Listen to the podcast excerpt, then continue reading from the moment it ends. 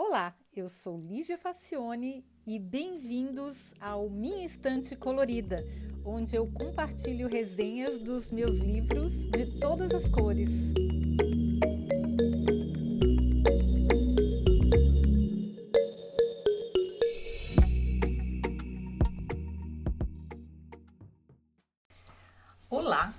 Hoje a gente vai falar de um livro que não saiu ainda em português, porque apesar de ele ter sido escrito em chinês no original em 2005, ele só foi publicado em inglês na, no Reino Unido em 2019, então ele é bem recente ainda, por isso não tem tradução ainda. Mas eu acho que vale a pena ficar de olho, porque é muito, muito, muito bacana. Bom, como é que uma pessoa consegue ser tão criativa? Eu fico muito impressionada e eu nunca me canso de me encantar com escritores, e em especial os de ficção científica, porque eu acho que é o auge da criatividade é uma história bem contada de, de ficção científica. Eu gosto de outros tipos de romance, de, de outros tipos de literatura, mas aí esses outros tipos eles se baseiam mais no estilo do autor, na forma como ele conta a história, do que na história propriamente dita. E os de ficção científica eu acho que eles se baseiam mais na criatividade de como ele desenvolve a história e inventa novos mundos e novas realidades, né? Então eu sou muito fascinada por livros de ficção científica. Bom, esse aqui que a gente vai falar hoje é do chinês Cixin Liu e foi uma das maravilhosas descobertas nessa área. Eu comecei a, eu conheci por causa da trilogia iniciada com The Three Body Problem, que é o problema dos três corpos, que já foi resenhado aqui antes, e eu fiquei curiosa para descobrir até onde vai a capacidade criativa deste moço. Então, no ótimo Ball Lighting, que é o livro que a gente vai falar hoje, que numa tradução livre seria ou uma bola de raios ou uma bola relâmpago, ele desenvolve toda uma história fantástica a partir de um fenômeno físico real que ainda não foi explicado. Essa tal bola é como uma bolha transparente, porém carregada de energia e com diferentes espectros de luz visível. Ela existe de verdade e aparece principalmente em dias de tempestade forte, com muitos raios e relâmpagos, ou seja, com ar carregado de eletricidade estática. A narrativa começa no aniversário de 14 anos do protagonista. É uma noite de tempestade e uma bola dessas entra por dentro do apartamento. Por um movimento reflexo de seu pai, a tal bola descarrega sua energia e incinera instantaneamente o seu pai e a sua mãe, deixando o menino sozinho no mundo, perplexo e com um montinho de cinzas no lugar deles. Ó que louco! A vida fica bem difícil e ele não compartilha essa experiência com ninguém. De algum jeito ele consegue ir se virando e dedica sua vida a estudar e entender o fenômeno.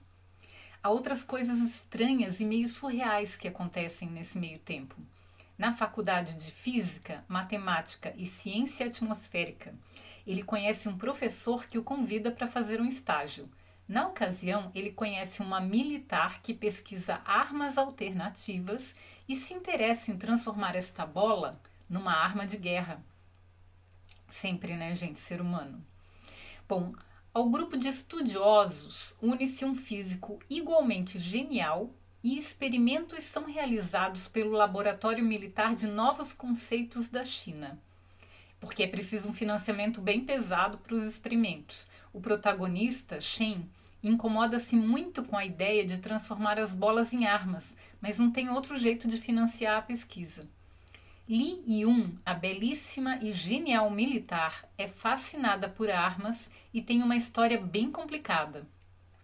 O Dr. Jing Yi, o cérebro da física, é lógica em forma de um homem chinês.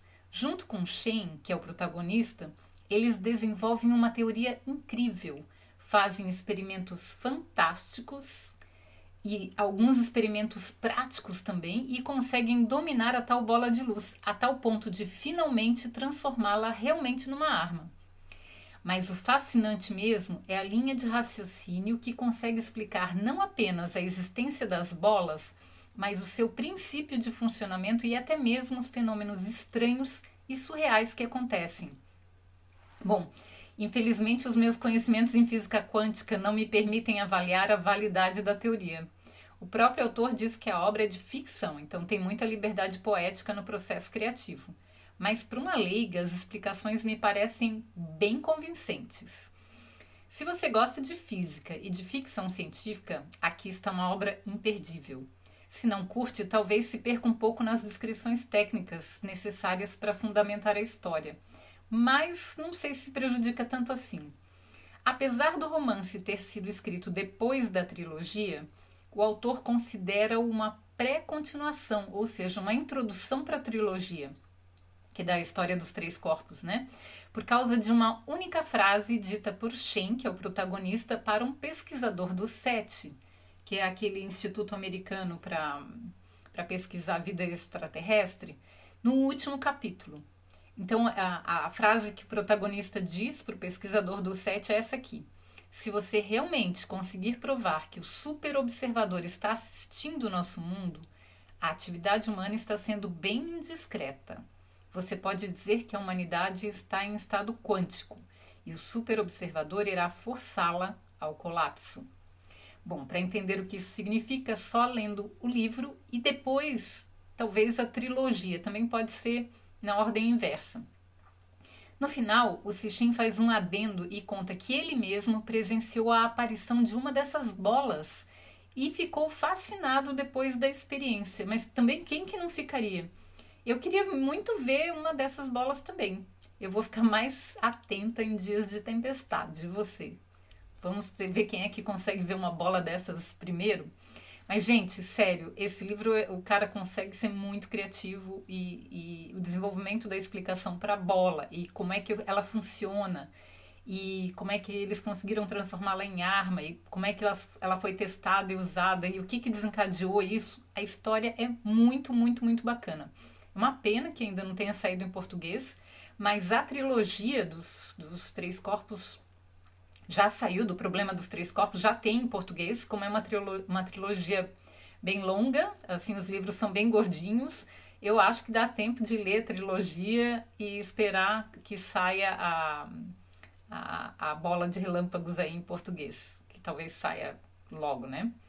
Porque é um super sucesso mesmo. Eu vou tentar ler outros livros desse autor porque eu gostei muito, muito dele. Ele é muito criativo e ele fundamenta muito bem as, as, as histórias dele com, com base técnica e eu achei muito bacana. Eu espero que vocês também gostem, tá bom, gente? Até a próxima semana. Tchau!